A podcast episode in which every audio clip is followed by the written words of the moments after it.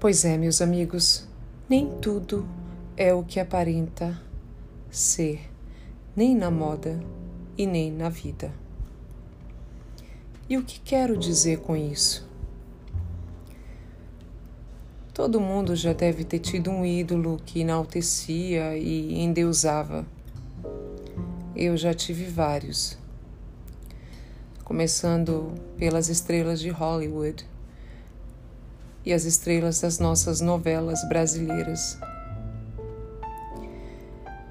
E na moda sempre tive vários. E que engraçado que é o pré-julgamento ilusório de nossos ídolos como seres etéreos e perfeitos. Essa minha percepção mudou muito quando eu comecei a encontrar com alguns dos meus ídolos pessoalmente. Algumas modelos foram uma grande decepção. Alguns designers e membros da realeza foram uma surpresa.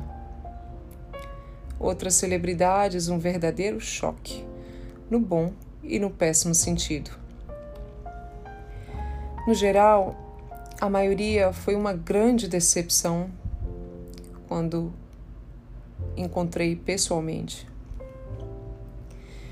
Pessoas regidas pelo ego, vazias, altamente inacessíveis e arrogantes. Engraçado como as estrelas realmente se sentem estrelas ou seres superiores. Carl era um gênio, mas também um nojo.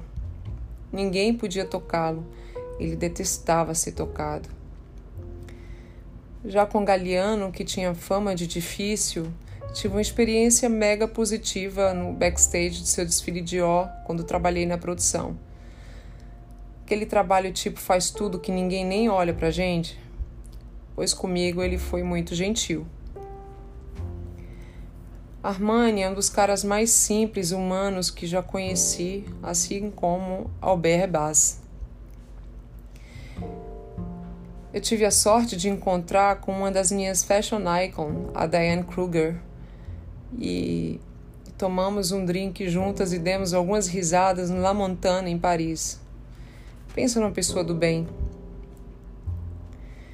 Eu tive também várias experiências horríveis tanto de modelos de péssima índole, assim como styles cruéis e manipuladores.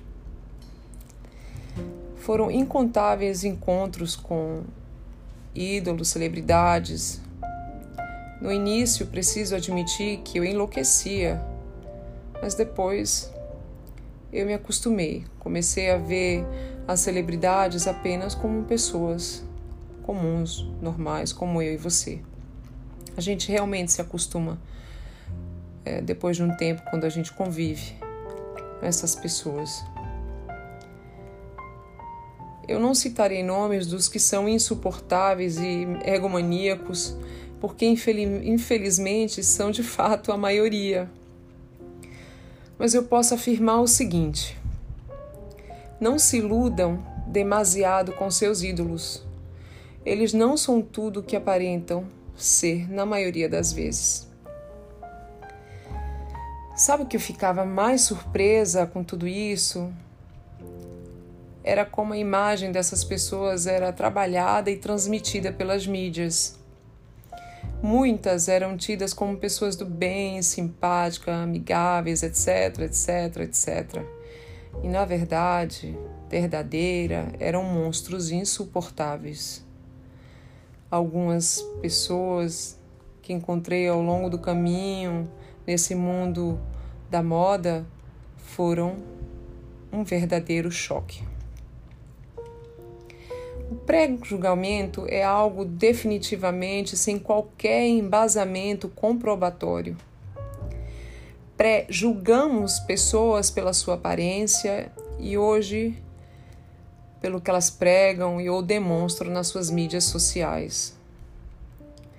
O ser humano tem esse velho hábito de pré-julgar fatos, pessoas e situações. Desse pré-julgar Nascem estrelas, destroem-se pessoas, criam-se desafetos e mal entendidos. Toda essa decepção com celebridades estrelas da moda me levaram à conclusão de que nunca devemos pré-julgar e que antes de endeusar, precisamos perceber nas entrelinhas quem de fato estamos colocando no pódio do sucesso.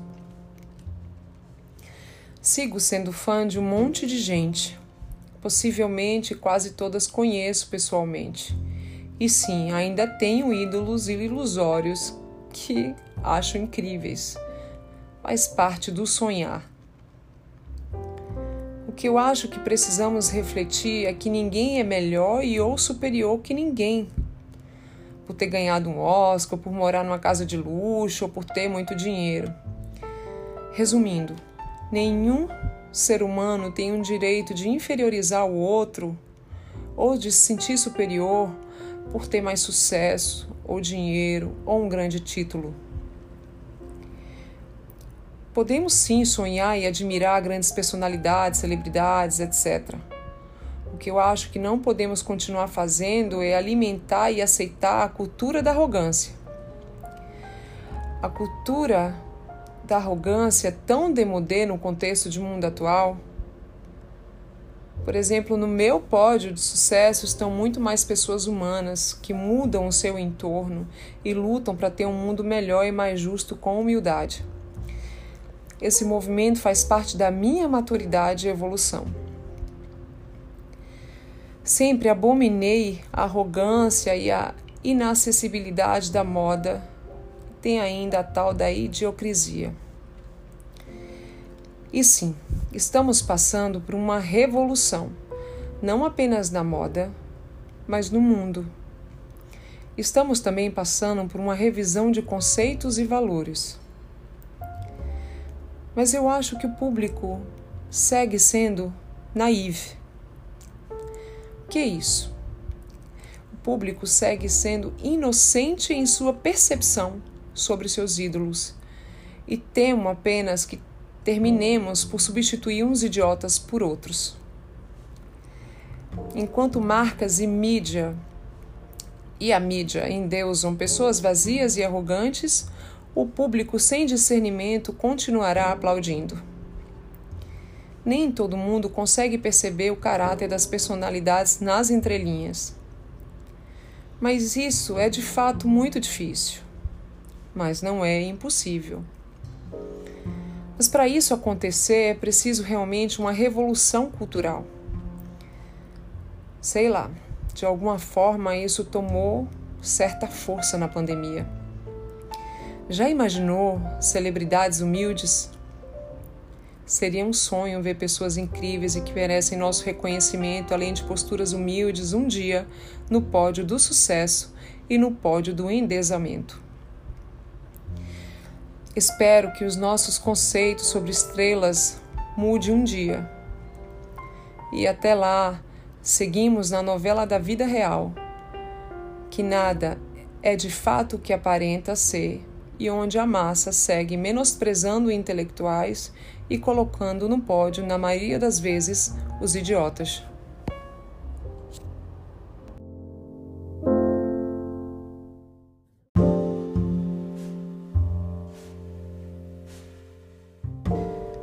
Esse foi mais um episódio do Entre Linhas na Moda com Gabriela Negromonte. Se gostou, compartilhe e até o próximo.